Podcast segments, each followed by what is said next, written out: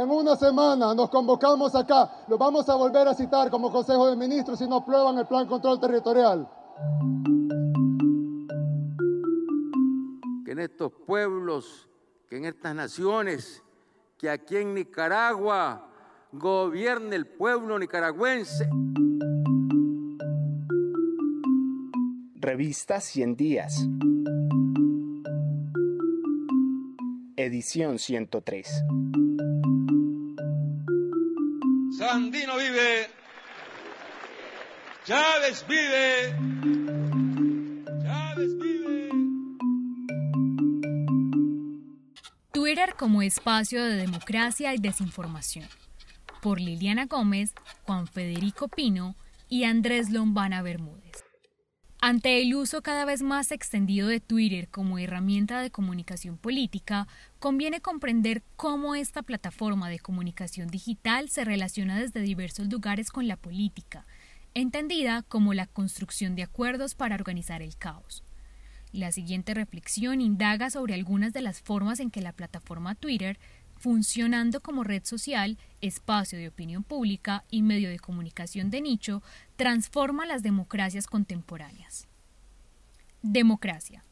Como lo expone Sartori, las discusiones sobre el significado de la democracia se han configurado en torno a dos formas de aprender teórica y normativamente este concepto. Las escuelas empiristas, que la conceptualizan como un medio para seleccionar autoridades, y las idealistas, que definen la democracia a partir de su telos, por lo que no se agota únicamente en la concreción de un método subsumido en lo electoral, sino en la concreción de unos ideales que debe conseguir un país para ser considerado como democrático. Desde una definición minimalista, se entiende la democracia como un régimen que puede ser conceptualizado como el conjunto de reglas que regulan y limitan las formas de acceso al poder, exclusivamente por medio de elecciones competitivas. Esta definición minimalista no ha estado exenta de críticas. Autores como Mainwaring, Brinks y Pérez Liñán han subrayado que el énfasis en la competencia hace que el concepto pierda dimensiones importantes de la democracia, tales como la autonomía de las autoridades elegidas y la garantía para el cumplimiento de los derechos civiles y políticos, por lo cual se ha desarrollado la perspectiva procedimental, que incorpora las garantías y derechos civiles, junto con la capacidad efectiva de las autoridades civiles para ejercer el mandato ganado en elecciones. En este orden de ideas, la definición de democracia que se adopta en este artículo reconoce la tensión entre la comprensión de este régimen desde la tecne, la noción medieval del término que se refiere al cómo, y el telos, que abarca la finalidad. Por un lado, se muestra que la desinformación y la polarización afectan la democracia como sistema de elección, ya que la libertad para seleccionar líderes está limitada por estas nuevas dinámicas, y también obstaculiza la democracia como fin, al impedir la construcción y consolidación de una sociedad más libre e informada, donde los ciudadanos, por medio de la deliberación, pueden seleccionar óptimamente a sus líderes políticos. Comunicación política.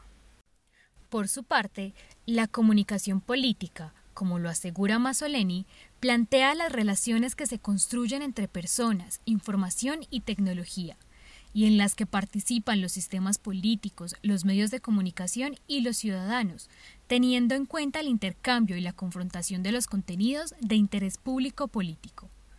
Al hablar del sistema político se hace referencia a las instituciones políticas del país, al igual que a los partidos, movimientos y grupos de presión. Es ese campo en el que confluyen diferentes disciplinas que aportan a la comunicación y a la política, tales como la antropología, la sociología, la historia, la lingüística, la publicidad, entre otras. Se trata de un escenario en el que los seleccionadores, esos que son la minoría, deciden cuáles son las elecciones que pueden hacer las mayorías, es allí en donde se ejercen las relaciones de poder de las que habla Luhmann. Lo anterior, sin olvidar cómo lo asegura Mercier, que para los actores del mundo de la política es fundamental comunicarse y estar en los medios, igual que lo ha dicho Lippmann y Castells.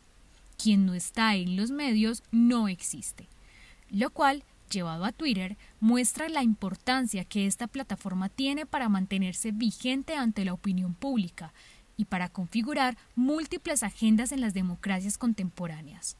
Con base en esto, se analizarán a continuación las distintas facetas de Twitter respecto de la comunicación y el desarrollo de la democracia.